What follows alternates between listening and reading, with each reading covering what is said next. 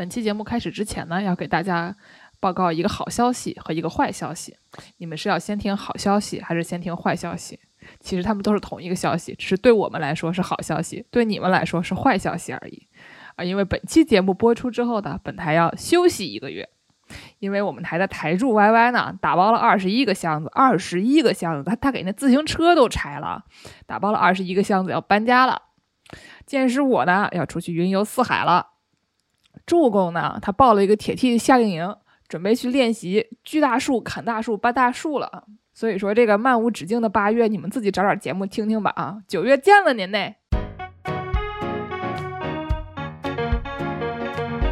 小光头为什么没有头发呀？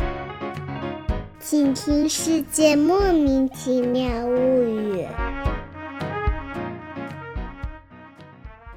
欢迎收听《世界莫名其妙物语》，一档介绍世界中莫名其妙知识的女子相声节目。我是见谁都好为人师的见识，我是站在台上听相声的捧哏演员姚柱，我是一顿饭的是十八个饭团的 Y Y。哎，今天呢，我们又有一名啊，这个嘉宾同志之前已经来过了，让我们热烈欢迎二进宫的农友师傅。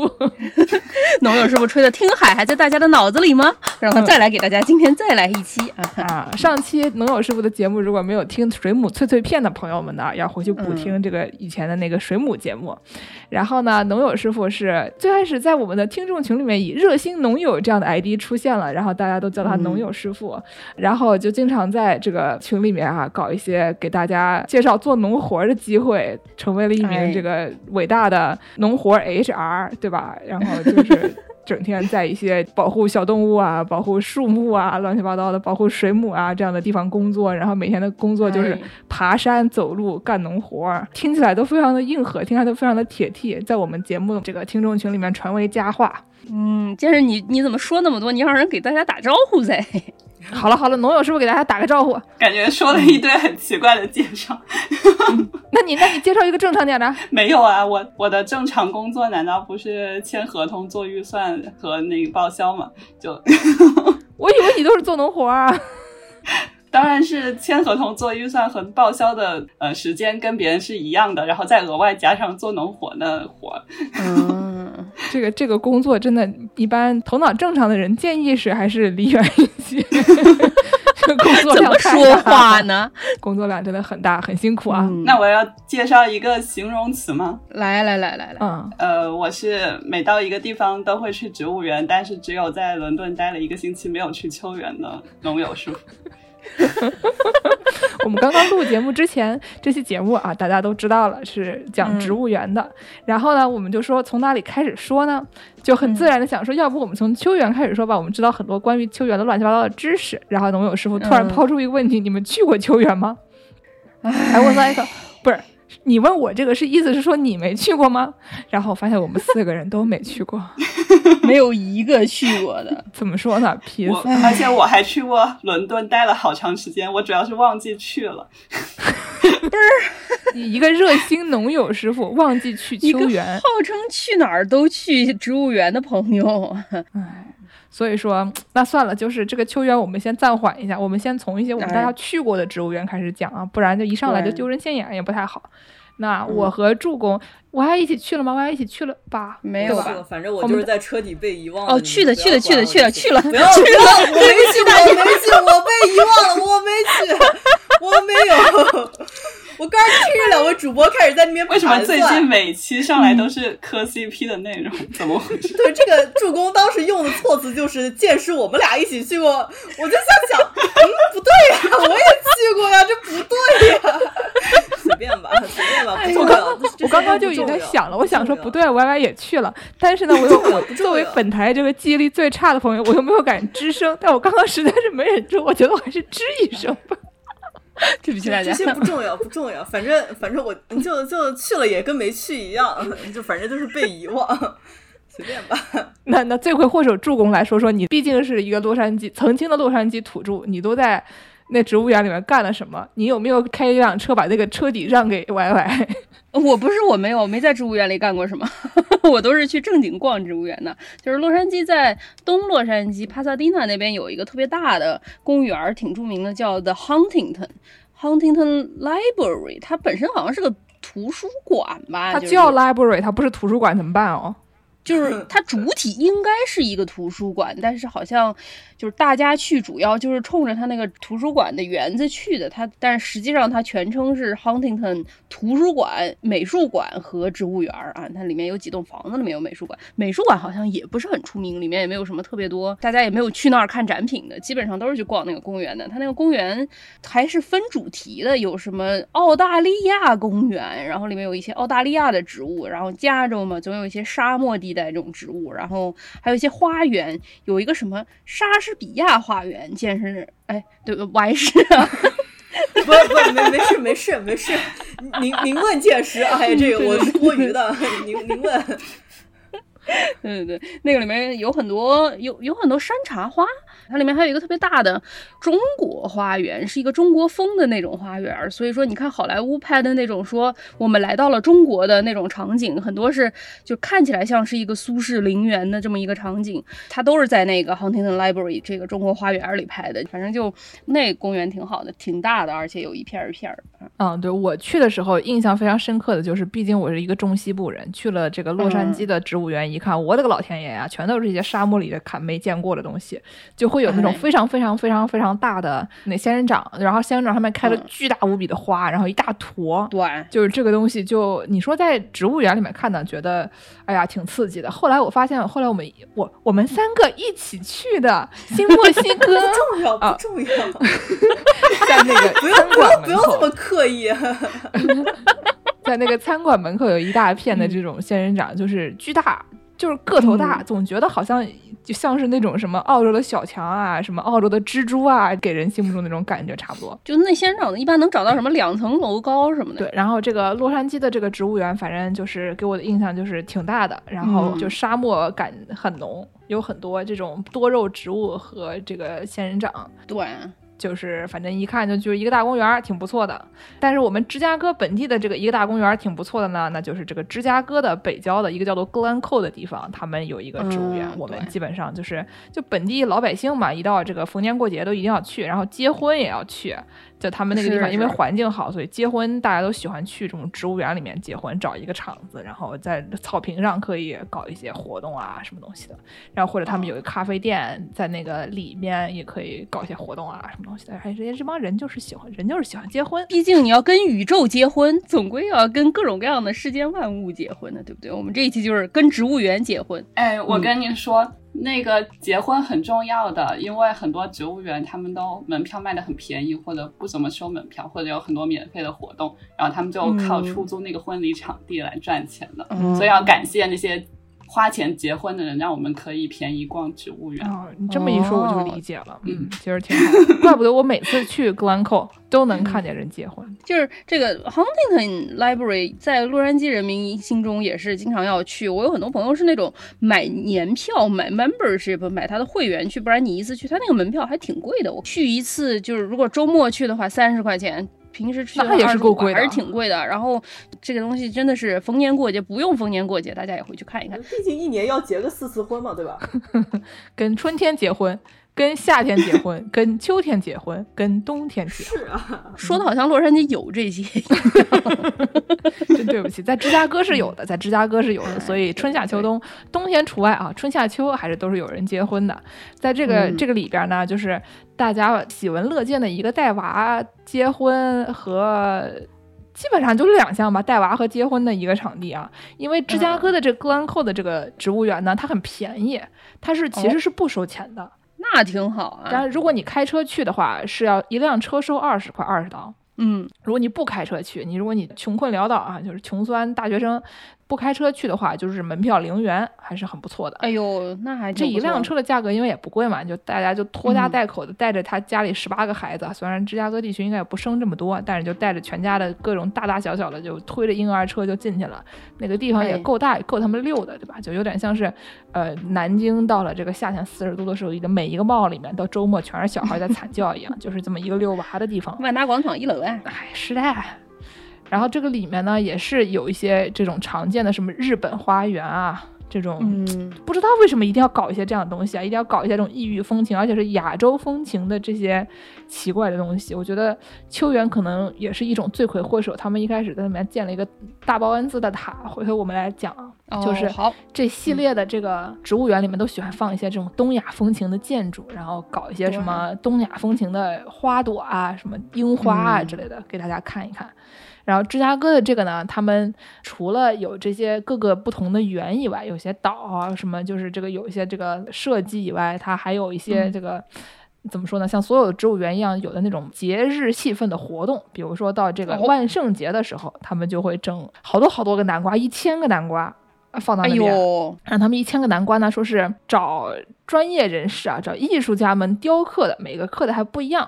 但是你过去一看，就是其实你说它不一样吗？你说不一样就不一样吧，那种感觉。行吧，在那个啊路边上放了很多的这样的南瓜，然后呢，还邀请当地的居民大家过去一起这个雕南瓜，带着南瓜去雕南瓜，或者你可以在那边买南瓜雕着吧，反正就是一个这种很中西部、很土的这么一个合家欢乐的庭式的这种东西，对，一个活动。你这个南瓜带回家，他们也不吃，我感觉还是有点浪费啊那个南。瓜不是用来吃的，我刚想问，那南瓜弄完了能吃掉吗？就它它那种南瓜就不是用来吃，它不好吃。就专业雕刻南瓜。装饰性的南瓜，嗯对，但是就是你想想这个事情，其实有点对吧？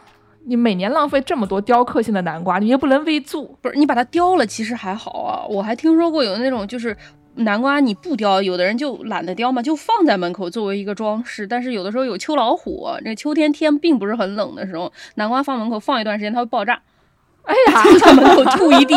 什么东西？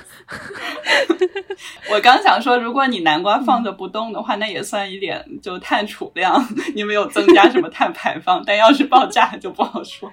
不是它不是烧了，就是它那个里面熟太透了，气体太多了，可能发酵啊还是怎么回事，它就啪在你家门口吐一地瓜子儿，还挺难清理的。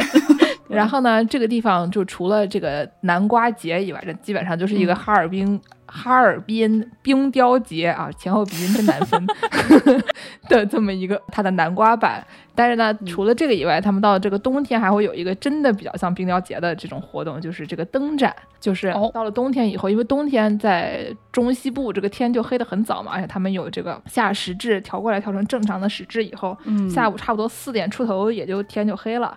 所以呢，这个嗯植物园，你说你一个室外景点就不太好挣钱嘛，对吧？他们就搞一些这种晚上的活动，然后讲让大家一起过来看他们的灯啊，这个是收钱的，这个好像要三十块钱一个人，还是比较贵的，但是也挡不住芝加哥人民。你说这帮人，他们到冬天实在是没得什么事情可以干。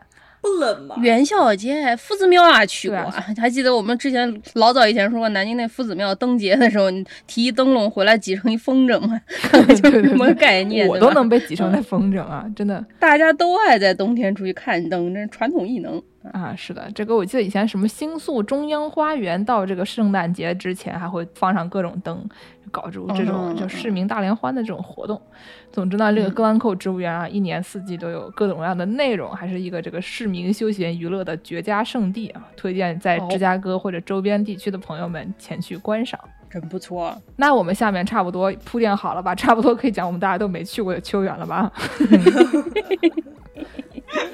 嗯，啊，那冷友师傅先说，我有一些这个关于秋园的，就是奇怪的冷知识，咱要说点儿不那么冷的，先开始吧。先给大家介绍一些基础设定吧。这个秋园是什么？它在哪儿？对，哦，你等等啊，我没准备这个，我准备的全都是奇怪的。你不能张口就说，大家都以为全中国大家都知道秋园是什么在哪儿啊，了那没事没事，我们节目作为一个朗读维基百科的节目啊，我们可以当场给大家朗读维基百科 你怎么知道我正在打开？这有什么呀？对吧？？不就是朗读维基百科吗？啊，这个秋园又译为奇游植物园。基幼园等正式名称为位于这个 Q K E W 这个 Q 的这个皇家植物园，然后呢，它在这个英国伦敦西南郊的泰晤士河畔的列治文区这个区的底下的这个叫做 Q 的地方，所以它叫秋园，就是 Q Garden，、哦就是这样。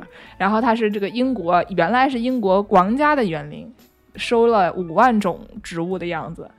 基本上，你全天下已知的所有植物，就是至少西方人吧，已知的所有的植物的七分之一，他们那里都有，还是一个很大的一个 sample，很挺厉害的。挺好呃，是这个联合国认定的世界文化遗产，是不是很厉害？哦，啊，然后呢，就是这个东西它的它是怎么来的呢？就咱们还记得 腓特烈吗？我你别考我，我不会啊，我不会。啊，这个其实不是那个腓特烈啊，就以前有很多的腓特烈嘛，就这有一个叫做这个威尔士亲王这个 Frederick 这个人。这个人他哦是什么乔治二世的长子吧？就这个人他是这个威尔士亲王腓特烈，就是有有的时候把它翻译成这个，但是其实那个 Friedrich 和英国的这个 Frederick 就是它翻译是不一样的，所以有的把它翻译成腓特烈好像有点有点怪，所以一般还是叫弗雷德里克。然后这个人的的老婆。他的遗孀奥古斯塔王妃让人在这个庄园里面建的，所以这是一七五九年的事情了。我们大家比较熟悉的那个德国的那个腓特烈二世吧，那已经是比他更晚的了，好像是什么伊丽莎白女王是他的姥姥，所以就我为什么要说这个？为什么要讲这跟宇宙结婚？就是人为什么要掰扯哎，这个对，呀？反 总之就是是它是一个这个一七五九年建成的这么一个东西。嗯，然后呢，到一八四零年的时候，它就交给政府管理了，后来就变成了一个这个国家的一个东西。本来以前是一个相比之下是私人的庄园里面的一个园林，然后后来它就变成了国家的东西。然后因为它这个地方特别厉害，东西特别多，然后它建的也非常早，所以就基本上大家讲到植物园，第一个想到的很多人就第一个想到的就是秋园，因为他们不管是在这个学术方面，还是在这个展品的，就是也不能叫展品吧，就他们所收藏的各种类型的植物方面，都是一个非常就非常大、非常厉害啊，就是最更高、更快、更强的这么一个地方。所以，好了，我们现在是不是可以讲不正经的东西了？这个维基百科读的差不多了吧？对，毕竟咱们也没有个人经历，也没有人去过这个东西，尴尬。我听了一脸懵逼。嗯 嗯，我知道的关于秋园的冷知识啊，都是非常久以前听说的，所以有可能现在不一样了。就当时剑师跟我说是要讲秋园的时候，我表示我见过关于秋园的最厉害的东西，就是有一个堆肥方案，就是他们有一个很大的一个场地是用来堆肥的，但实际上应该很多的植物园或者是公园应该都有一个这样的场地。但是秋园的这个做的特别好，因为他们不仅有一个专门用来堆肥的这个场地，他们旁边还有很详细的讲解设施。哦所以如果你去秋园游玩的话，你就有有可能可以学习一些关于植物园如何堆肥的知识。不愧是农友师傅啊，上来就讲堆肥。嗯，虽然我们没有去过，但是在这个堆肥场地附近能闻见味儿吗？我觉得这是一个嗯令人深思的问题。呃我。我理解是很好的堆肥场地，应该是没有什么太不好的气味的。哦，应该就跟一般的那个就自然腐烂的那些东西一样，是没有什么特殊的气味。原来是而。且冬天是不是会挺暖和的？这个堆肥一堆就会 温度比较高，它不要爆炸取暖就可以了，好吗？不是，它它真的可以取暖。就以前我们介绍过那个欧洲人种菠萝嘛，然后菠萝是热带植物，他们为了保证那个室内温度，就是在周围堆肥嘛，对吧？对对对，农友师傅在这个文档上面写的是说，他有一个三页纸的秋园堆肥，方案我可以提供。我给大家念一下这个秋园堆肥介绍里边说的嗯这些东西。他说，哦，基本上秋园每天都可以产生大概二十吨的园林类的垃圾吧，可能是这个意思。嗯然后因为我们知道植物园里面它每天都要修剪啊，然后修修树枝啊什么的，然后会产生很多的园林垃圾，然后每嗯天秋园有可能会产生二十吨的园林垃圾。然后这些就会被运到一个比较宽敞的这个场地里面，然后用一个很大的机器把它都粉碎，然后就嗯堆成一堆一堆的。然后他这边说大概会堆十到十二个星期，然后就可以拿来使用了。三四个月哈。对，嗯，就可以再用来种花了。然后之前我还给嗯剑师发了一张照片，是一个人推着一个小车，那个小车里全是堆出来的堆肥嘛。然后那一堆应该是他们用来运到那个食材花园的，就是秋园里面有一个小的食材花园，然后那个嗯花园里面会种一些食物，他们可能还有一些跟蔬菜水果相关的项目，嗯，他们就会用这些堆肥来做那个菜园的材料。哎，你们有没有看过一个真人秀节目叫《盘中秋园》？没没有特别好看，一定要看一下。就是讲有一个厨师，然后在秋园里面收蔬菜、种蔬菜、收蔬菜，然后现做。哦 但是我就想说一句啊，在这个情况底下，我必须要讲一句：英国人做饭，你们还想看啊？那个厨师好像是法国人，还是那也好不到哪块去吧？可能比普通的英国厨师可能好一点。我看那个《盘中秋园》里边的评价，他说他说秋园种菜的时候，反正基本上收成非常的不好，然后因为他们都想用特别有机的方式种，然后所以就老是不成功。哎呀，但是反正最后薅出来一点能吃的东西，然后还做的很好吃，我想到之前那个。那有一个电视叫什么谁谁谁的农场来着，就有一个人就是费尽心机种了一年的菜，挣了两块钱的那个。你说的是克拉克森农场吗，对对对对对对对对对对对对，就那个。就跟那个不太一样，因为那个是包了一个很大的农场，然后他可能本来还想赚钱的，然后这个秋园的这个就是从一开始就只种了一点点，呃对，但是这两个其实你虽然说它概念不一样，它本质是一样的，都是从务农到失败的一个过程，对吧？就是务农这个事情是非常难不要。笑了，反正我们去种肯定也也是这样，所以对对对，就务农太难了，嗯我们不行。嗯，我看了一些关于秋园的冷知识以后，觉得我可以给大家出一些脑筋急转弯的考题，然后让让你们猜一猜答案是什么。答案基本上就是是或者不是这样，你们可以猜一下啊。那我先问，这个秋园里面，刚才我们说了，秋园里面有一个大报恩寺琉璃塔，它就是看了南京的那个大报恩寺琉璃塔的那个，哦，就他最开始好像是马可波罗去中国玩的时候啊，写了一本《孤单星球》，然后就带回去了啊，对吧？介绍了一些什么披萨是怎么甩的，居然这个具体我们不知道啊。但是呢，还介绍了南京大报恩寺的这个这个琉璃塔，说这个东西长得非常牛逼，然后就里面还有那段时间还有大家带去的一些什么图画啊之类的。这个球员的人呢，一听说，哎，南京大报恩寺大，我不不会讲，不会讲大报恩寺，哎，南京大报恩寺琉璃塔里面，怪这东西长得牛逼嘛？里面虽然没得烤鸭，但是也还可以。所以呢，他们就试图在这个里边也搞一个这样的琉璃塔，就是也建了。它虽然不是很琉璃吧，但是这个形状至少是一样的。然后呢，这个东西我就想问一下大家，猜一猜，它上面有没有五光十色的迪士科灯球？我们南京是有这个的吗？南京后来重建了一个，重建的那个它里面有这个迪士科灯球，里面就是一闪一闪的，跟夜店一样的。那我要去看。总之，你们猜秋园那个里面有没有这些灯球？秋秋园是抄的新的南京的大报恩寺，难 道我也想问一个问题。就是你一开始说马可波罗来过南京，看过我们南京人建立他，我就有一种。这个事情听着总觉得不是很靠谱的感觉，像是你家门口那个王婆说：“哎，他们外国人建的那个东西都是抄我们鼓楼区的，外国人的东西抄的不是我们鼓楼区的吗？也也行吧？怎么抄古时候的也就算，还能抄几百年以后我们鼓楼区的东西啊？我才有，所以所以你才有。好，实际上是没有的啊，就只有南京的才有那些奇怪的东西。呃，这个秋园呢，看起来还是稳重一些。嗯，就是还有一个啊，虽然秋园里的大报恩寺琉璃塔没有灯球，但是它在二战期间被拿来进行过炸弹的空气动力学测验，这件事情是不是真的？那那那那可能也是真的，我这人很好骗的，你说什么我都相信，健健你说什么我都相信。我还是觉得呢，我觉得就听上去挺对的，就届时说什么都对啊。嗯啊啊，怎么这样？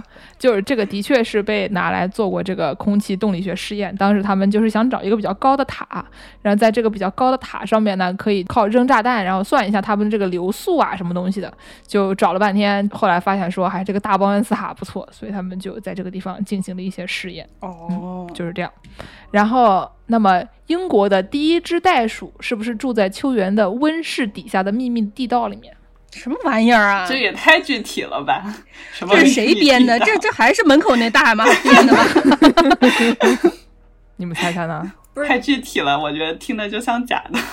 嗯，啊，真的吗？袋鼠住在你说不带那个密道我还信，你说住在秋园的温室里面，听着还挺对的，对吧？毕竟可能伦敦也是一个天天超不过十七度的地方，但今今年高温不算啊。但这个他为什么要住在密道里呢？这听上去很奇怪啊！怕他跑哎，哦，头儿还追吗这？是一个 就袋鼠吹那个风马拉松的概念是吗？嗯，嗯，就这个是假的，但是呢，秋园有英国第一只袋鼠和秋园的那个棕榈园底下有地道，这两件事情都是真的。就是最开始这个棕榈园底下的地道呢，是用来把这个燃料传输到他们的这个温室里面去的。嗯然后后来他们这个温室里面还有什么把那个烟传走的，也是走这个地道。反正就是它一方面可以把这个煤运进来，另外一边一方面可以把这个烟运出去，所以它这个底下是有那种挺大的可以过人的那种地道的。嗯，然后呢，最开始这个第一只袋鼠啊就是从外国运到英国来的时候，也是秋园它的第一个落脚点。所以就是嗯这两件事情都是真的，但是我没有想通的是，为什么秋园还有动物园的这个功能啊？它是是不是也是一个蓝靛红散的概念嗯，我记得欧洲的好多动物园跟植物园都在一块的，哦？可能反正都是就是对吧？殖民地带回来就 就东放一 西放一个。对对对。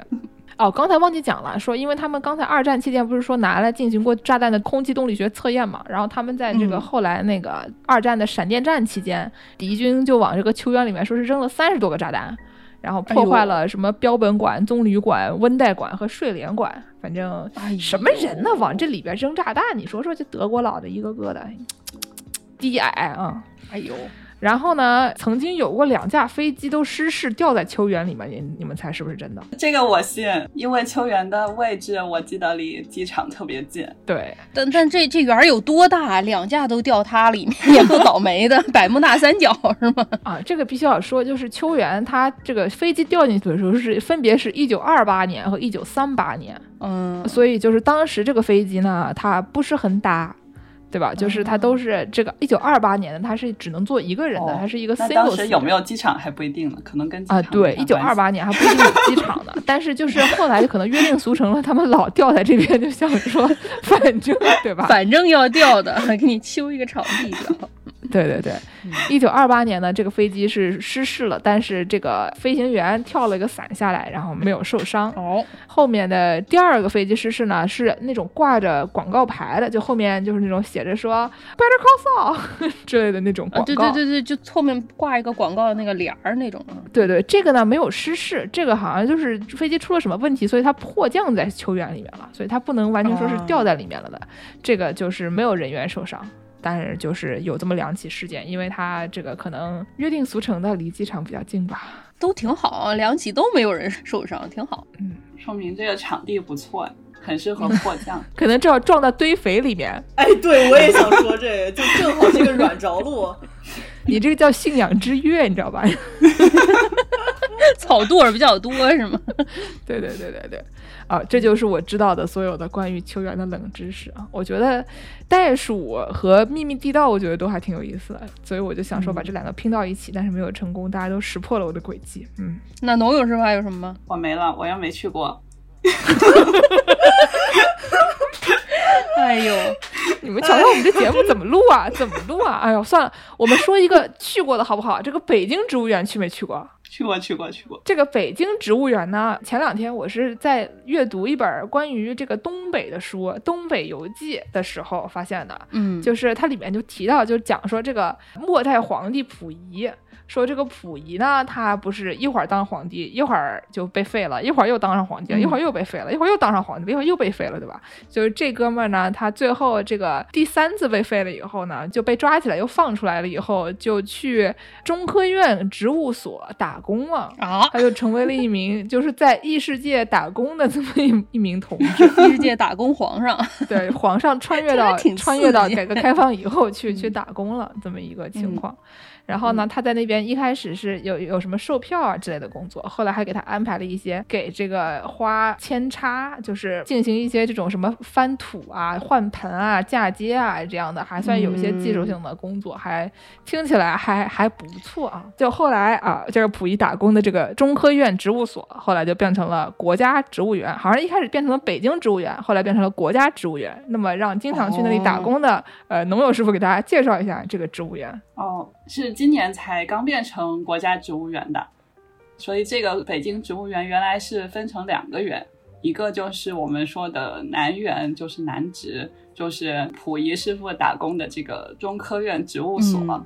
然后这个中科院植物所呢，基本上呃是一个做研究的植物园，所以它里边有很多的珍稀植物啊，然后就有一些可能全中国都没有几棵栽培的植物，在他们这有栽培，啊、所以就是特别是一些资深植物爱好者非常喜欢去的一个地方。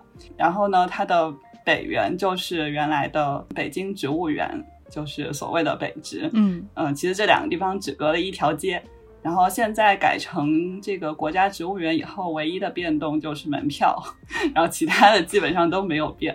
就现在是南北园可以共同买一张门票，原来是分开买票的。所以价格呢？原来好像是去南园的话要另外买一张十块钱的票，但是现在是嗯南北园合在一起是十块钱，哎，还是怎么着？我得查一下不。愧是社会主义国家，这个价钱 我得查一下啊！啊，哪怕加起来二十，我觉得也很便宜了。嗯，对，总总之就是改了门票之后，南北园一起逛更合算了，嗯，真不错。我觉得还是不错的。然后，但是呢，他开发票报销比原来更不方便了，所以 对我们在里面工作的人来说有一些不便。现在你去北园，然后买了门票需要开发票报销的话，你就需要要不就是给你一块钱的定额发票，要不就是给你一百块的定额发票，反正就是没有正正所以你要去好那个价格。十次，然后把那十张门票给他，让他对，然后他给你一张？一百块的发票，然后、哎然后如果你想南北园一块去的话呢，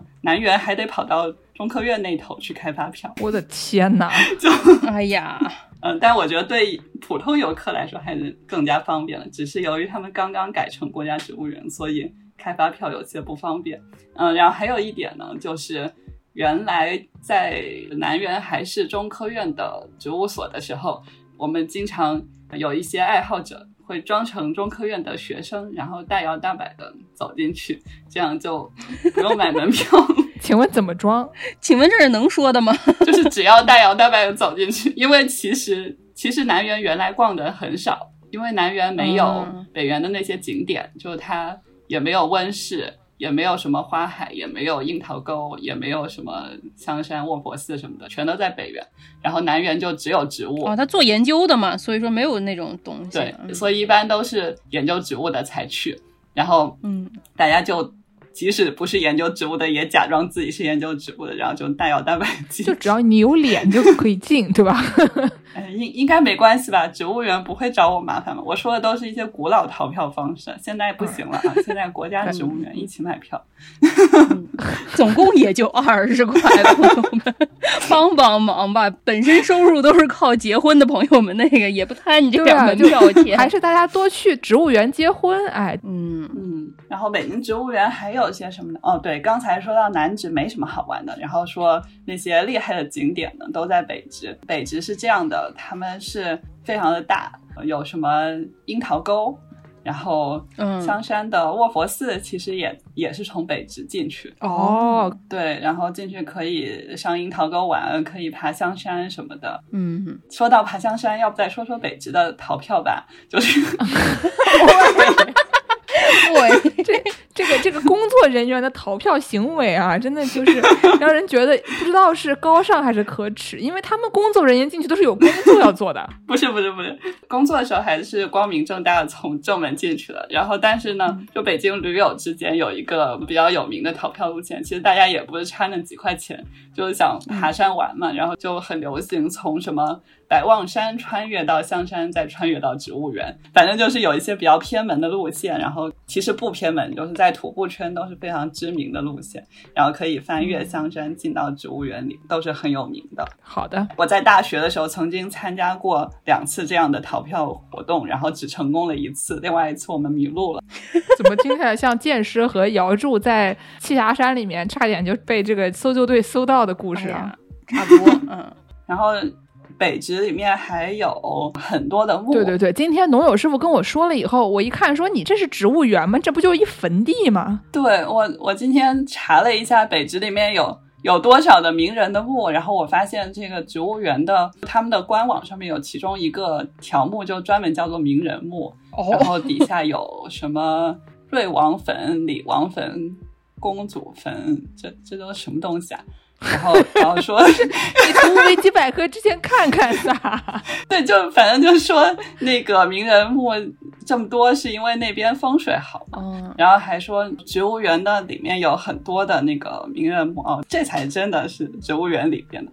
这个呃，有什么孙传芳墓、梁启超墓、王希同墓、张绍曾墓、高人山墓，反正就是有很多名人，然后其中有。几个大家应该都是听过名字的，主要就是梁启超听过。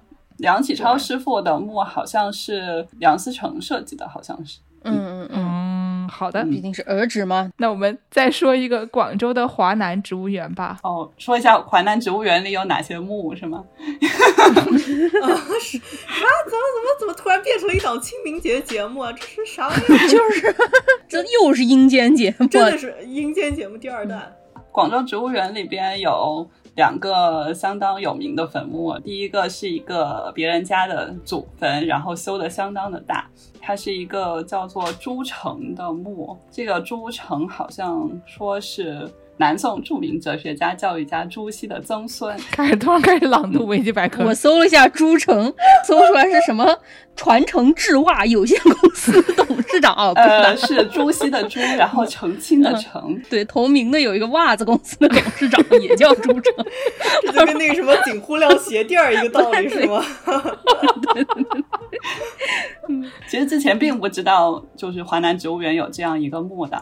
然后是这样的，华南植物园里边有广州市区可能是唯一的一个原始森林哦，就它虽然在一个相当市区的地方，在天河区嘛，然后是一个挺市中心的一个区，嗯，但是呢，它里边有一小片的原始森林。这个地方如果你在高德地图上搜的话，它叫做浦港自然教育径，就听起来感觉像是一个人畜无害的带着小娃去，然后就可以。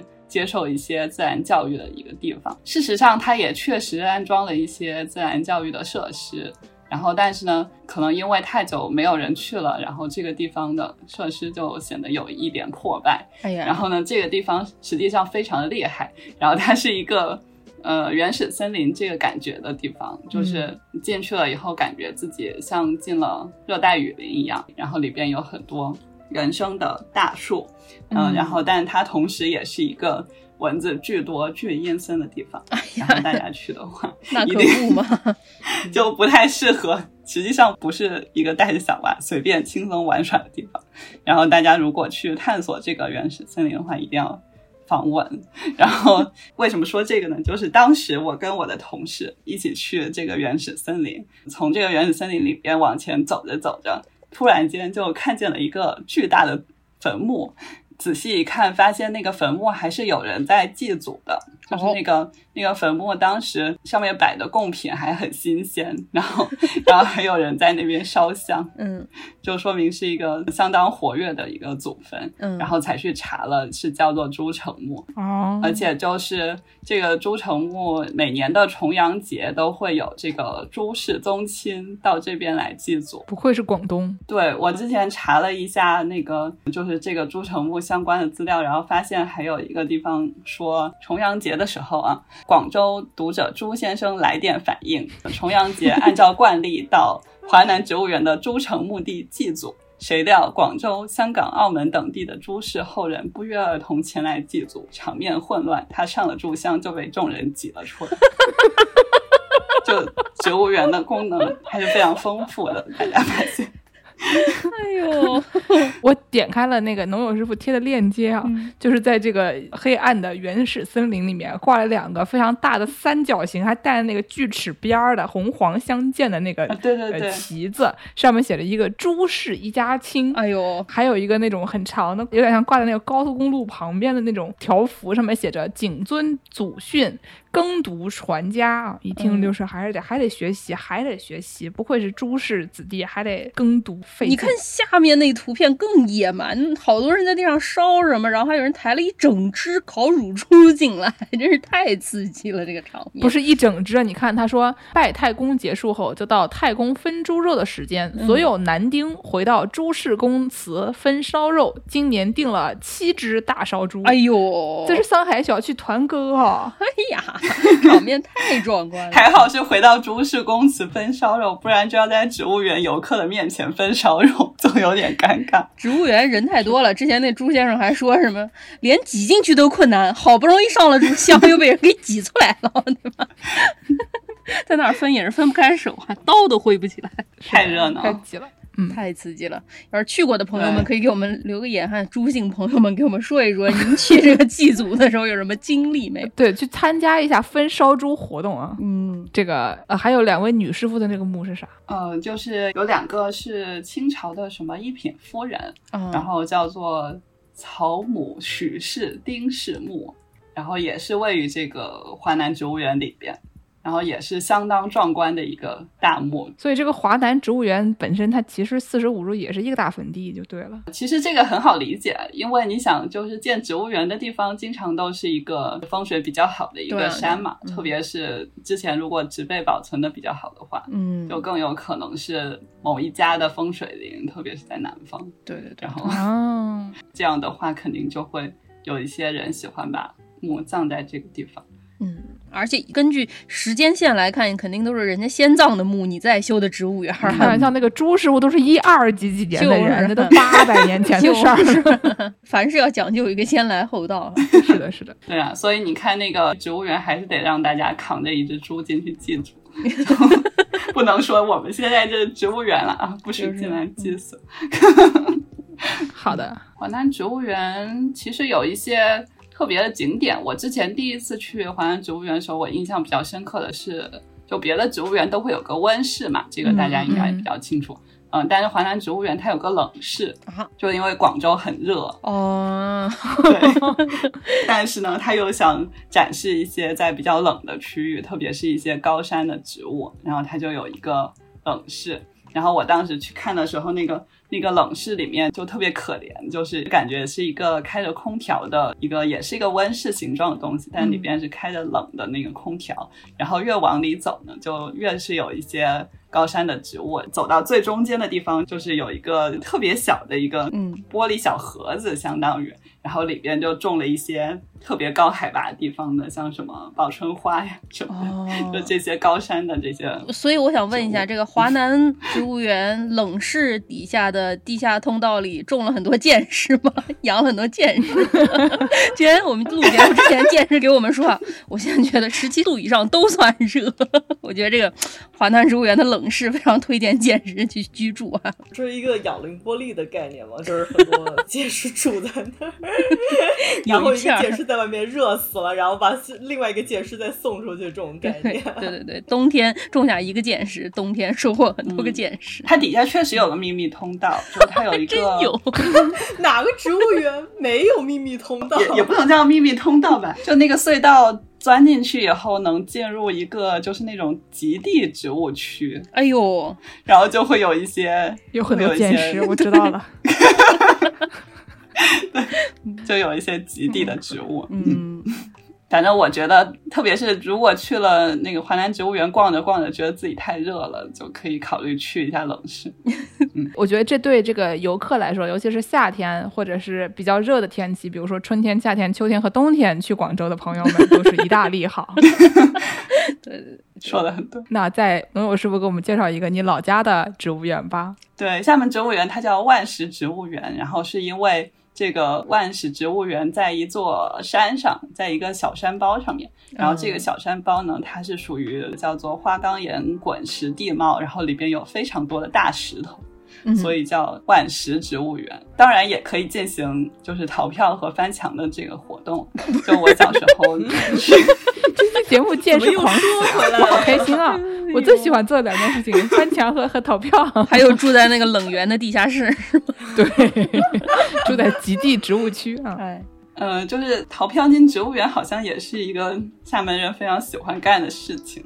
虽然可能植物园的朋友如果有在听的话，听到可能会有点不高兴，但是呢，我从小就经常跟着我家人一起逃票进入植物园，然后就从我家出发，然后翻过一个小山包就进了植物园了，就非常的迅速。我家就在植物园后那都，不能算是逃票，然后他只是没有走正门而已，就是就在你家后门儿，这是。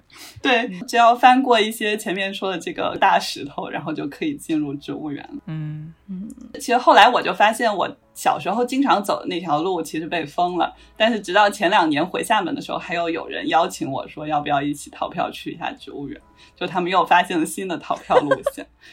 我觉得这个节目已经 cue 到我们上次讲紫金山的那期节目，就里面我爸妈因为是这个本地人，住在紫金山旁边，开车三分钟的地方，所以经常进去遛弯儿。每次就是想进那个苗圃啊，都会发现不同的门，因为那边的老头老太经常想要把那个地方弄开，然后进去遛弯，里面有些花啊什么的。然后经常他们就会跟我说，哦，最近哪条哪条路被封了，但是我们又发现了一条新的路，这样。哎呀，真是恐怖啊！这个本地居民想要不花钱进各种什么花园、植物园的这个嗯想法，真是抵挡不住。还是开一个那个本地会员制，你稍微便宜点儿，给大家买一张年票嘛，对吧？也不用这么千辛万苦的翻山越岭了。其实逃票进的人，很多人都有那个年票，嗯但是大家就是喜欢那个爬山进去的感觉。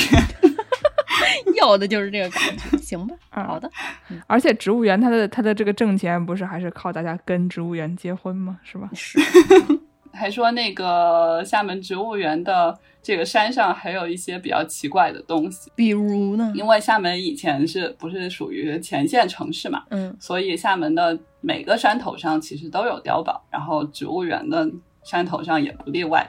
就万石植物园里面应该有若干个碉堡，应该挺多的。嗯然后呢，它的这个山顶上还有一个叫国防园的地方。这个国防园呢，它其实是一个驻军的地，嗯但是这个国防园里边是可以游客可以随便参观的。然后，呃，里边有一些什么飞机啊、大炮啊，就是各种淘汰下来的飞机、大炮和一些厉害的装备，都在这个植物园里边的国防园里。你说别的植物园一般都是有个什么江园啊、什么木兰园啊、嗯什么蔷薇园啊嗯这种，然后但是厦门植物园里面有一个国防园，然后里面有飞机、大炮的展出。哎呦，然后这个植物园有个国防园嘛，它除了游客可以参观之外，它还可以让中小学生在里面进行军训。是一个军训基地。我中学的时候就在那个植物园的国防园里边军训，那你们军训是可以回家是吗？不可以，不可以，要住在那里边。哎呀，就是住在这个植物园的国防园里面。然后我当时听说的时候，我好高兴啊！就是你想一个非常喜欢小动物、小植物的小朋友，然后跟他说你要在植物园里面进行一个星期的夜宿，然后就可以进行一些什么植物园奇妙夜之类的。活动，然后没有，其实并没有啊，是在里面军训啊。这个植物园里面有墓地吗？有有有有，等会儿会讲到墓地的啊。然后当时我就去这个植物园军训之前呢，我就带上了一本这个《昆虫记》，然后我还带了一些就是手电筒之类的东西。嗯，在这个植物园里边军训的时候，晚上我不知道你们以前军训的时候要不要，就是有一个夜班站岗的环节，就半夜把你挖起来，然后站在那个门口站岗。然后大部分的小朋友都非常不喜欢这个环节，但我非常喜欢，因为夜班站岗的时候，我就可以打着手电筒，然后在我对面的墙上灯诱虫子，然后我就可以看虫子。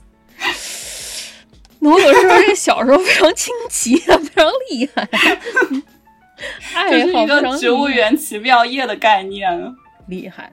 呃，还还说啥？坟呀坟呀坟呀，啊，对对对，还有很多的坟墓，坟墓也非常多的，就是有一篇专门的文章，它叫《奇特墓葬藏身厦门万石植物园》，哦，然后里边有非常详尽的描述了厦门万石植物园里面的几十座坟墓，几十座坟墓，我的天呐！其中有和尚墓，然后有一般老百姓的墓，还有基督教徒的墓。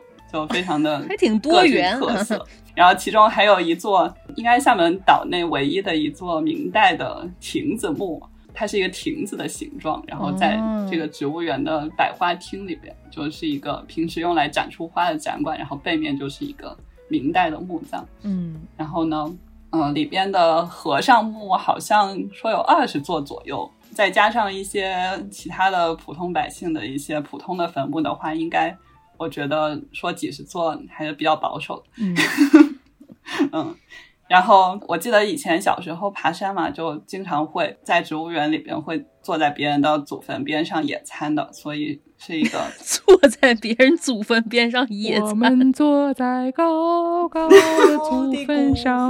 旁边，哦，这是里面还说有一个祖坟是这个民国时期去世的一位母亲，是一名基督教徒，有中英文的墓文，显得非常的厉害。哎呦，就是什么朝代的都有吧，说是有宋朝的坟墓啊，什么明朝的坟墓啊，嗯然后有这个一直到这个二十世纪的民国时候的，什么年代的都有。嗯刚才给大家说了这么多，在植物园上坟，在植物园军训，在植物园吹空调的一些知识，嗯听起来虽然对游客很有用，但是跟植物没有什么关系啊。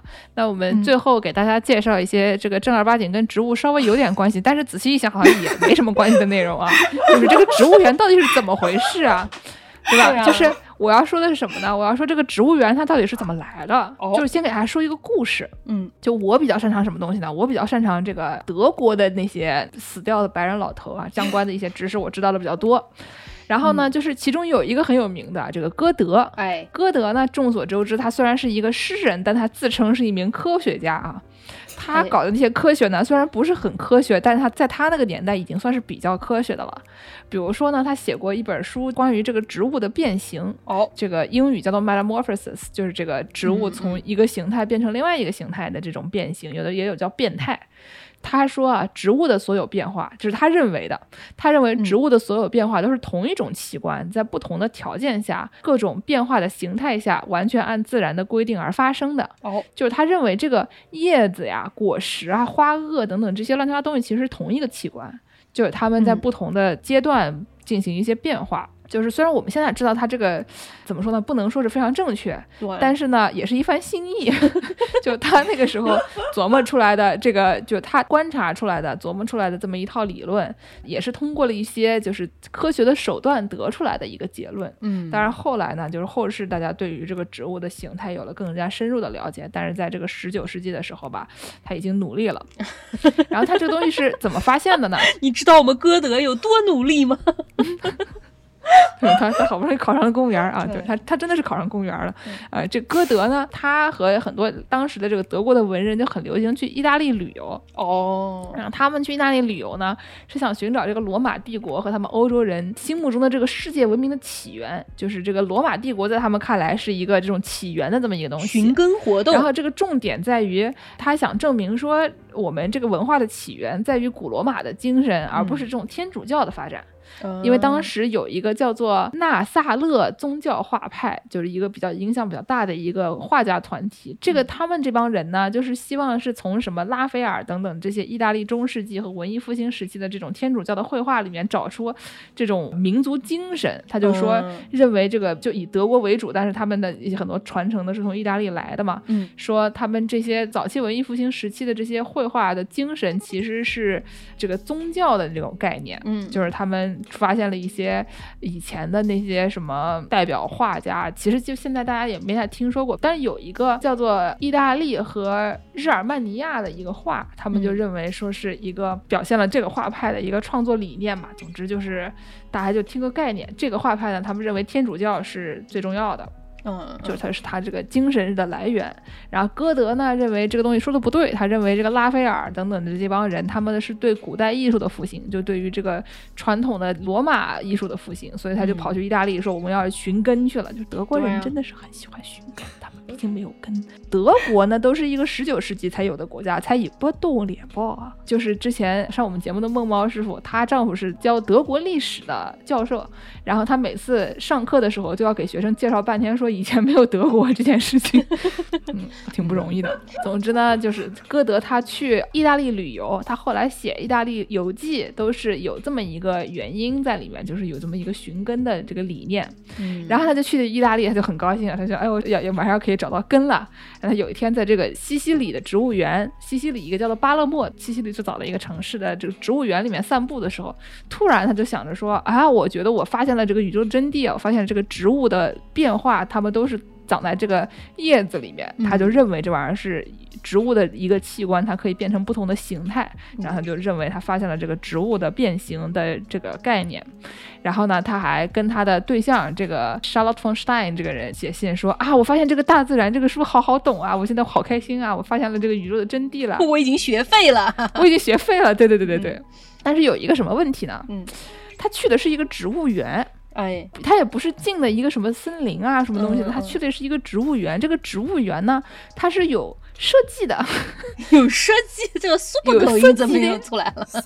哎，他呢，这个巴勒莫的植物园是大概一七几几年的时候设立的，然后最开始是根据林奈的分类法搞出来的。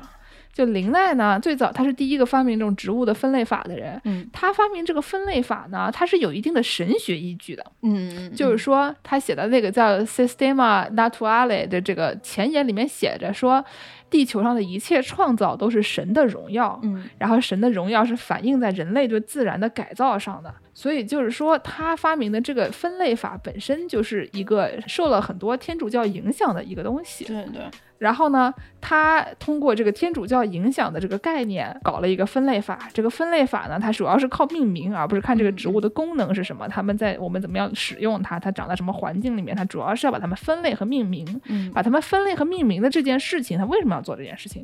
是因为就是世间万物，就是神的旨意是世间万物都得有名字。呃，而且呢还得分，层，对吧？你得最上面是神，然后是天使，然后是人，人下面才能是一些动物啊什么东西，然后是嗯植物，植物还得分层，一层一层一层的下去。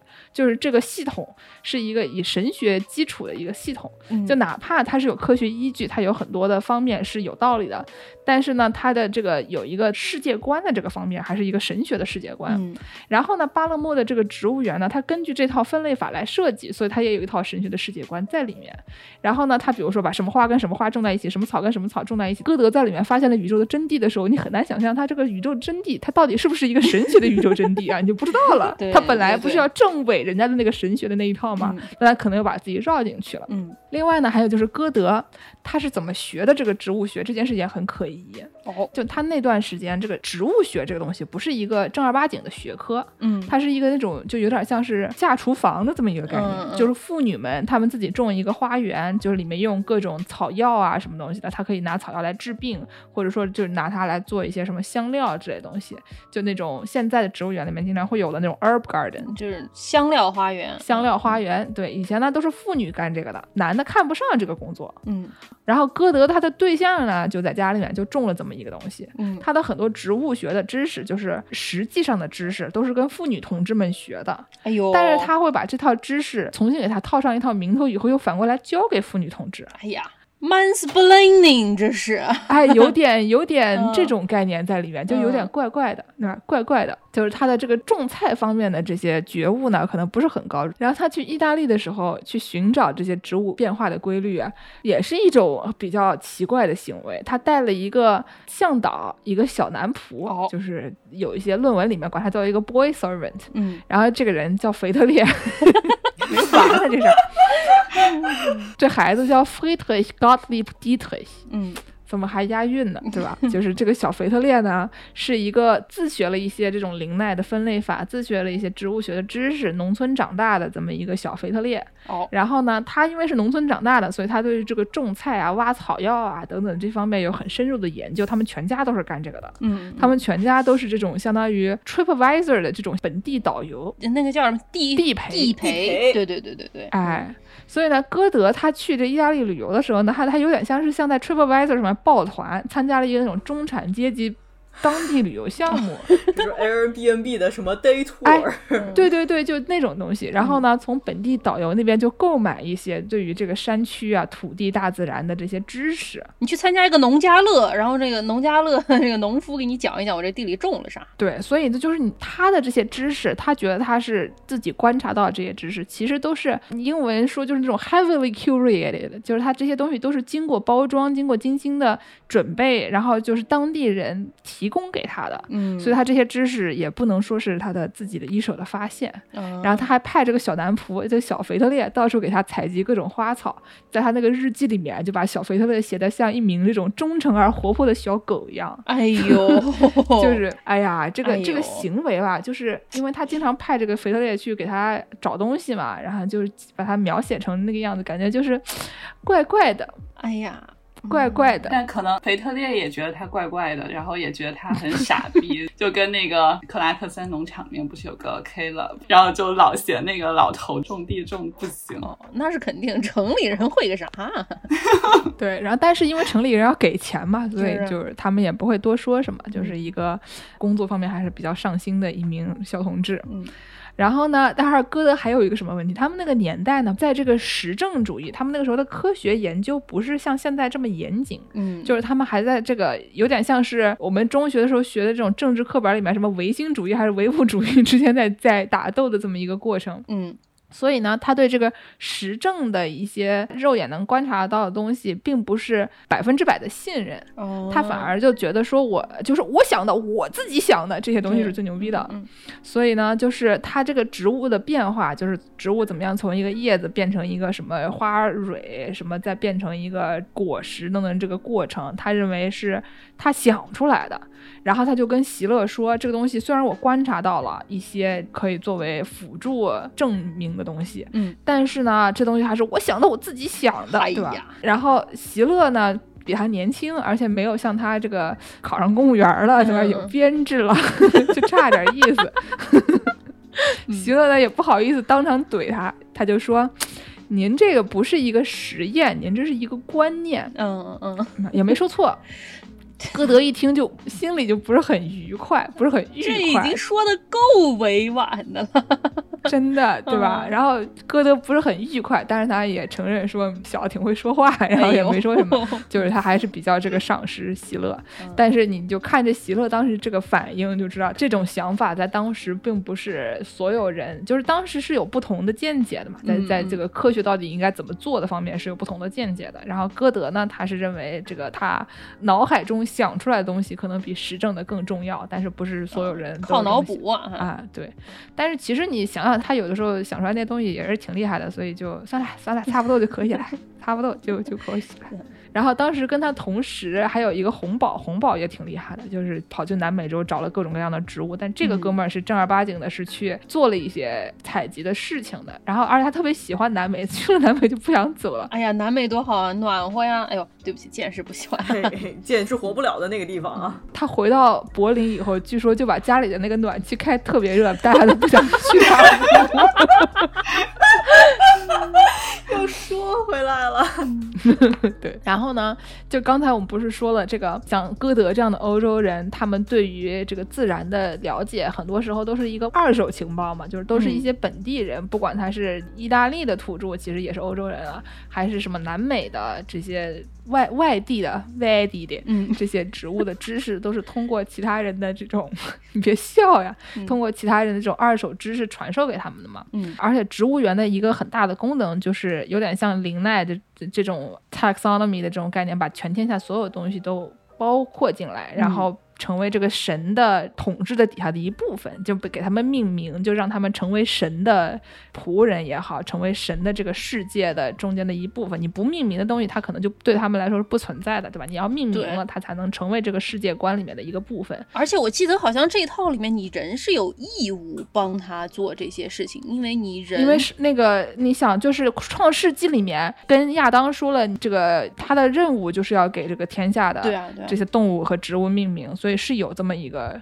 很很明确的这么一个工作的，而且你有一个管理的这个义务在里面的，对吧？你对是人是在比他这些东西要高的嘛？他说的可能是在老白男进行命名之前是不存在的。对对对，对，就是之前还有其他的各种各样的这种本地的名字，但那嗯些东西对他们来说，只要不成体系的，就或者不在他们的知识里面成体系的，就不嗯是名字。对，对，然后呢，就是还有植物园的一个很大的功能，就是上外地找那些珍奇的东西来放到一起，变成了我们这个我们的东西，就是嗯别人的东西要成为我们的，我们也要种这，我们也要菠萝，对吧？就我们也要种点西红柿，那不还有琉璃塔吗？迪斯科球，你们的灯球也要抄的，对吧？然后呢，就是有一本书叫做《植物与帝国》，嗯。呃，大西洋世界的殖民地生物勘探。这个书呢还是很有意思的，而且它有中文版了，所以就推荐给大家。这个历史学家呢，他研究了一些这些植物，他们是怎么样在这个殖民的过程中被从外地啊嗯。带到欧洲去的，然后怎么样被命名的，他们中间的一些，比如说一些功能是怎么样流失的，嗯，里面就提到了说，这个林奈的这种所谓的语言帝国主义 （linguistic imperialism），就是说它的这种跟植物相关的人与植物的关系中间这些文化信息剥离了，只嗯留下一个拉丁语的名字，然后呢，就以欧洲人的角度替他们这些所有东西命名，嗯就让这个十九世纪的植物命名法成为了帝国的一项工具。对，当然就这种说法呢，我觉得就是你反过来看，你这么说是对的，但是在林奈他本身他可能不是这么想的，他可能只是单纯的想给大家都起个名字，对吧？就是这个。嗯虽然它的结果上是把这种很多的地域的和文化特质都去除了，他们本来在本地有一个什么好名字，可以代表了它的一些什么功能，大家是怎么样使用它，大家的文化环境里是跟这个植植物什么关系，但是被欧洲老白男带走了以后，这个东西就失去了。嗯然后他举了一个非常有趣的例子，就是一种植物叫做金凤花。这个哦金凤花呢，在非洲很多地方，他们是用来流产的，用来堕胎的。啊，麝香啊，对，但是这个好像是嗯比较有用，跟麝香相比，可能还比较有用。藏红花，你这个你这个环学学的不够，肯肯定是有用的，怎么会没对不起，用？对不起，是我的错，是我的错，环环学环学学的不够。嗯嗯，然后呢，他们就说，在整个十八世纪，金凤花被奴隶妇女当做反抗奴隶制的武器，嗯因为他们用这种植物让自己流产了以后，他们的孩子就不会生而为奴了。就我就是最后一代，大概就是这个意思。这个话后讲出来人永真的好不为奴。嗯对，对，就他们对于奴隶妇女来说，堕胎或者杀婴跟什么自杀、代工、造反、逃亡这些事情其实是一样的，都是殖民地的奴隶反征服的一种政治斗争方式。对对对，就是跟计划生育之间的关系已经不大了，他们就是就奴隶反抗的一种方式。可以理解。然后呢，嗯但是就是他们虽然奴隶，就是这个非洲人，他们知道这件事情，他们就是非常经常的把这个金凤花拿来作为堕胎的手段。嗯但这个事情，就这个金凤花被欧洲人拿去欧洲了以后，没有人知道它是干嘛用的，哦，就是这个功能就断绝了。嗯，然后过了很多很多很多年以后，大家就突然有一天发现，哎，这个花好像有这个用，哎，我们为什么不知道？他们还好没拿回去，说这玩意儿听起来可以泡茶？肯定是有人用来泡茶，然后得到了不幸的效果，他们才发现的，对吧？啊，也是，你说有道理。就是说，这个历史学家认为呢，就是欧洲人他们经常在这个殖民关系中有这种不对等的权利关系，所以这个首先奴隶和印第安人他们就不愿意给你这些知识，我凭什么，对吧？对啊对啊我干嘛要告诉你？嗯然后呢，欧洲人就经常就是那种巧取强夺，想要从各种各样的方式获得别人的那些什么染料啊，之前我们也讲过的。嗯嗯，然后还有什么这些关于草药的知识等等的，嗯还有的时候他们因为获得不了，就经常去跟踪别人，成为死刀咖，哎呀然后就如果不成的话，就可能就会成为那个什么来着，恐怖鬼故事里面的角色。嗯嗯然后呢，就是而且因为它是一个，就相当于它是一个有双重的隐秘的这种内容，因为它不仅是奴隶的，而且是妇女的。嗯，就是妇女和男人之间，就是因为妇女自己生孩子，他们接生的也是其他的奴隶女性，然后跟男医生之间也不太进行这方面的交流。嗯所以呢，就是这个，你哪怕可能奴隶女奴隶知道的东西，也不一定会告诉男奴隶，就是，所以这个东西就有两层隔阂，他们嗯就更加的难以知道这个知识。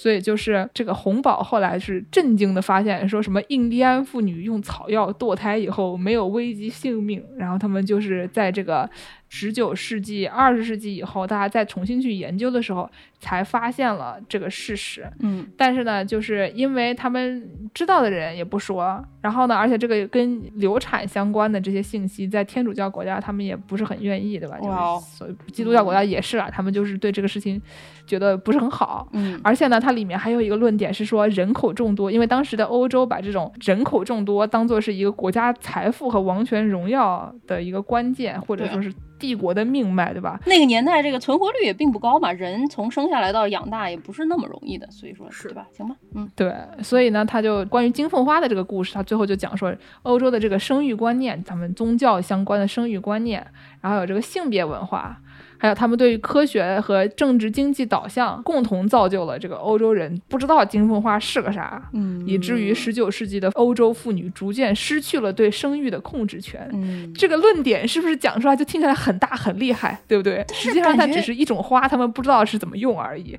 但是美国的历史学家，他们就能给它包装的这么牛逼，不是我觉得就主要是，他们本来也没用过呀，他们只是失去了一个机会。对呀、他们本来也没有用过，不是说失去了。就是他们失去了一个他们本来可能能知道的东西，大概就是这样吧。就是他可能最开始或者说有很少很少的一部分人，他们是知道这个，但是因为这个没有能流传开来，然后他们就不知道了。对但是你这个本来能知道的机会也是通过这个殖民而来的，对吧？你不能说我上你家打劫，没发现你家另外一个抽屉里有两万，所以我就损失了两万，这个事儿不太对吧？听着也没什么不对，感觉有一种嗯错过了一百万的感觉。其实错过的只是两万，对吧？也还好。嗯，我上个礼拜买彩票没中，哎呀，我那五个亿啊，不能这么说吧？嗯嗯，对，但是就是说，这是作为一个例子嘛，就是介绍了说欧洲的这种不管是植物园的这种体系，还是嗯。林奈为代表的这种就是给植物命名的这种命名法的这个体系，都在一定程度上把这个植物本身的它作为与人类社会之间的交流的这方面的价值，嗯和它就是作为一个植物的这种科学的那些，比如说命名啊，它的各种各样的就是分类啊，它的形态等等这样的东西剥离开来了。嗯所以说，本来我们知道的跟植物相关的东西，可能会渐渐就不知道了，因为它们被拆散了，对对吧？就、所以说，就是我觉得还挺有意思，就是每一个植物，它在不同的文化里面都叫不同的名字，对，然后这不同的名字之间可能就没有任何的相关联之处。嗯植物是一个特别明显的，有的地方它是以形状命名的，嗯有的地方它是以这种文化里面的一些相似一个什么其他东西命名的，有的时候它是以功能命名的，然后它不同的方言区讲的这些名字也不一样，对，所以说你如果失去了这方面的文化交流的话，可能就会有很多相关的这些东西也就失去了。嗯，因为毕竟植物和人的关系还是比较民俗的这么一个概念吧，嗯，所以跟植物园结婚还是很必要的。挺好。那我们最后一趴就进入这个嗯大家非常喜爱的这个铁 T 比拼环节吧。哎呦，什么呀？啥玩意儿怎么突然铁 T 了起来？我就问龙友师傅有没有在植物园打过工嘛？嗯他说这个在植物园虽然进行过一些工作，但是不能算是在植物园打过工的。所以呢，我们就讨论了一下这方面的内容，发现在植物园打工啊，需要很强的铁 T 力。哦，然后呢，其中还有很多的工作啊，这个难度也很大。所以其实这一趴不是真正的这个铁 T 比拼，是一个主播的艰难选择。哎呀，给大家出了四个题目啊，嗯让大家这个选一选。嗯那我们第一题和第三题给完师，第二题和第四题给姚柱吧。好嘞，嘟儿嘟儿 行嘟儿逼是吗？来吧啊，嗯，啊，在刮完台风之后，三十度的艳阳底下搬大树，还是在男厕所用网兜洗苍蝇、甲虫和粪金龟的尸体？搬大树还是洗各种虫子的尸体？而且要在男厕所。搬大树吧。男厕所不是必须的啊，男厕所只条件不允许哦，是什么厕所都可以洗是吗？对。哦，那那我那我洗尸体啊还是？女厕所就能洗是吗？比起进男厕所更愿意搬大农友师傅给大家介绍一下为什么会有这样的情况吧。呃，是因为我们在办公室里，呃，洗这个虫子。然后，其实洗这个虫子是因为我们用一个昆虫陷阱来捕捉一些甲虫，然后做一个甲虫的调查。但是我们需要把这些甲虫清理出来，做成一个标本，所以嗯我们就需要清洗这个甲虫。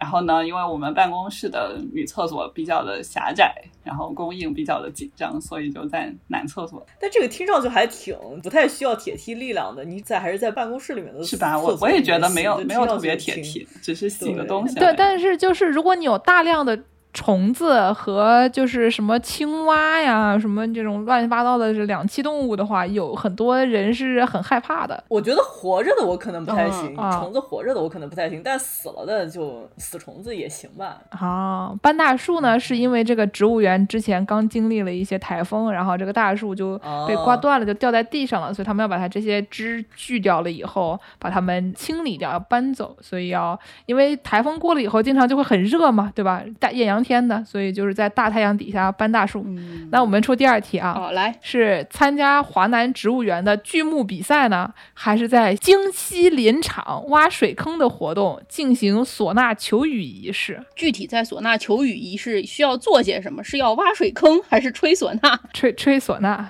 我不会吹唢呐，我还是锯木吧，反正就是力气大，没有别的优点。啊？那如果是挖水坑呢？那那那挖水坑吧，锯木也挺费劲儿的。挖挖水坑，我讲实话比锯木还好一点儿，锯木那个 挺费劲儿的，锯过的。啊，好的，那这两件事情也请能友师傅介绍一下是怎么回事吧？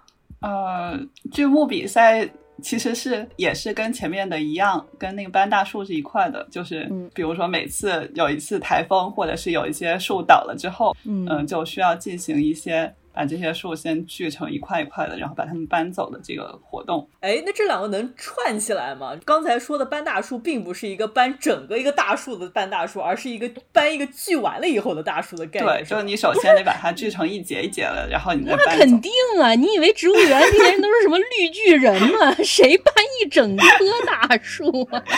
鲁智深脑拔垂杨柳也不能这样比拼铁蹄力吗？比拼铁蹄力，我脑子就是一个铁梯扛着一个大大树。不是铁 T，它也不是一个超能力节目。对，就是我我要给大家介绍一下什么叫做铁 T 啊，很多人可能就听了觉得很好笑，就是我们大家所说的这个铁 T 力，就是只是说一种怎么说呢，masculinity 的美称，因为我们大家都觉得这个，比如说男性特质这个东西听起来挺有毒的，对吧？对所以嗯但是呢，又有一些，比如说你说力量很大啊，什么是比较友好啊，或者说什么乐于助人啊、嗯乐善好施啊等等，这些是应该要被赞扬的一些特质呢。嗯你要说他是男的的，总觉得有点有点不太好，所以我们大家就管这一类的东西，管它一律叫做铁 T 力。对，但是呢，它跟这个，比如说你的性取向啊，或者说你是穿什么类型的衣服啊，嗯就你是男是女啊，其实没有关系。就铁 T 力，它只是一个男子汉气概的一一个美种称，美德，对对对一种美德。这对是一种美德，是人类应有的美德，每个人对对，人类应有的美德。德就是你力气大就是牛逼，能出去救火铁就是牛逼。所以说完事儿我们回到刚才那个问题，既然说是人类必有的美德，哪个人类能一手抬起一整棵大树啊？你说那是超人类必有的美德好吗？哦，那不，其实小伙子老是爱看那些那些大壮，说不定也有一个能的，咱们不能一概而论啊，嗯说不定也有那么一两个大壮是可以的。我我解释一下为什么要说这个锯木头，是因为嗯剑师问我在植物园能进行哪些工作，但是我想着嗯大家可能也不会真的去植物园工作，可能是去做一些志愿者。呃，那我嗯看到的就是志愿者进行的工作当中比较厉害的，可能就是在华南植物园的时候看见他们的志愿者在搬大树了。那京西林场挖水坑是怎么回事呀？就是它只是一个林场，然后它里边有很多的小动物，嗯、但这些小动物呢，有时候没有水喝，所以呢，哦你就会给它挖一个坑，然后让它可以积点水，以后的小动物可以从里边喝水好水。可爱哦！嗯，然后同时呢，你又希望这个挖水坑的时候，因为这林场很高嘛，你不想要自己提着一大桶水上去，所以你就先挖一个水坑，然后你自己先放点水，然后你再吹个唢呐求它下雨，这样你就不用 用自己带的水背上去把它给灌满了。就是在男厕所洗甲虫和在这个京西林场挖水坑这两件事情呢，都是。一个是农友师傅告诉我，另外一个我在视频里面亲眼看见的，都是他们单位，他们单位作为一个这个跟环保相关的 NGO，、嗯工作人员或者是志愿者们自己干的一些事儿。哎就他们的两个小妹妹在在那挖水坑啊，挖水坑，挖水坑啊，挖水坑，挖完了以后，农友师傅掏出一个唢呐就开始吹，那视频看的我都傻了，你知道吗？所以说，如果大家去植物园或者类似的像他们这种环保组织啊，嗯进行一些义工活动的话，要小心，可能就会被拉进贼船。你自己回家一回过神来，已经购买了唢呐啊。哎呦，太危险了，太危险了。嗯，对。来吧，然后呢，这个给大家出的第三道题啊，第三道题又是完事了，是风里雨里拿着望远镜数羊，还是在三十八度的天气数一百亩向日葵？我数羊，为什么呢？这可能就毕竟数着数着，可能就睡着了，这也不一定就是要数完，对吧？得数完啊！这这一百亩的听着这个数向日葵，这是一个你就一定要把这个数完你才能下班的概念，而且还三十八度啊！但是那个望远镜数羊，如果没有记错的话，那个妹妹在那扎帐篷扎了一个礼拜，就数羊。不是，所以啊，是数羊，就是跟我写论文这个写一个小时睡两个小时是一个概念，就一个礼拜很可能就是。人可能数十只，哎，不小心睡着了，起来，哎，发现，哎，不知道数到哪儿了，再从头继续数，哎，对吧？农友师傅给大家介绍一下，这个数羊和数向日葵到底是一个什么样的操作？嗯，呃，数羊就是做这个动物数量的调查，其实是一个很常见的操作。比如说你要做一些生态学研究的话，然后你要看一下这些食肉动物，它们有多少的食草动物可以给它们吃。然后你就需要进行一些 食材花园了，这是 farm to table 的概念。嗯，对。然后这个数向日葵呢，是一个蜜源植物调查的工作，就是你想要，就有一些小虫子啊，然后像蜜蜂什么的，他们是需要采蜜采粉来作为他们的食物。然后你想知道我这个植物园给这个小蜜蜂提供多少食物的话，你就需要数这些向日葵的数量。但是其实数一百亩向日葵不是特别的难，因为你可以采样嘛，你可以拉一个一乘一或者二乘二平方米的这个，对吧？然后你数一下这几平方米之内有多少的向日葵，而且然后你再横着走一遍，竖着走一遍，测一下它的总面积。对，因为向日葵它也不会跑，你不能拍张照片回空调房间里数吗？采个样，然后你把那面积一乘不就好了嘛？对吧？就是啊，好。好，最后一题啊，最后一题是给助攻的，是在这个植物园景区人来人往、众目睽睽之下寻找收集动物粪便呢，还是在干干净净的实验室里一边分析粪便，一边防止自己的手污染粪便呢？寻找收集动物粪便啊，这我每天一天干两次呢，熟练工。我刚录音之前还寻找收集过动物粪便呢。这有啥？我还众目睽睽之下看着一个动物排泄粪便呢，对不对？它都不害臊，我有什么害臊呢？但是你要想，动物园里面的有的粪便它可能是稀的。哎，你你以为我收集的动物粪便它不是稀的吗？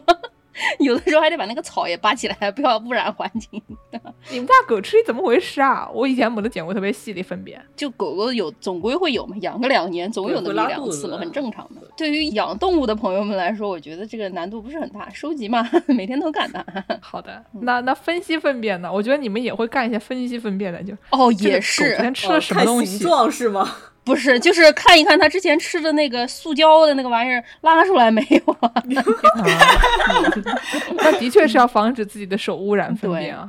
那农友师傅跟我们说说，这个在动物植物景区里面寻找粪便和在家里面寻找猫猫狗狗的粪便之间，这个 scale 方面有多大的区别吧？嗯，可能你就是在野外去收集粪便的话，你首先得找到那个粪便嘛。对不对？它不是现拉现收的，所以 不新鲜。